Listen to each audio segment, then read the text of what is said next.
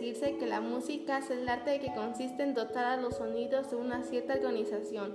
El resultado de este orden resulta lógico, coherente y agradable al oído.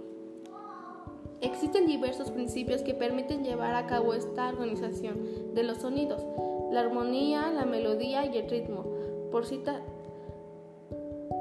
tres elementos son cuestiones que deben tenerse en cuenta a la hora de generar música. Con el paso del tiempo se desarrollaron cientos de teorías para explicar la música.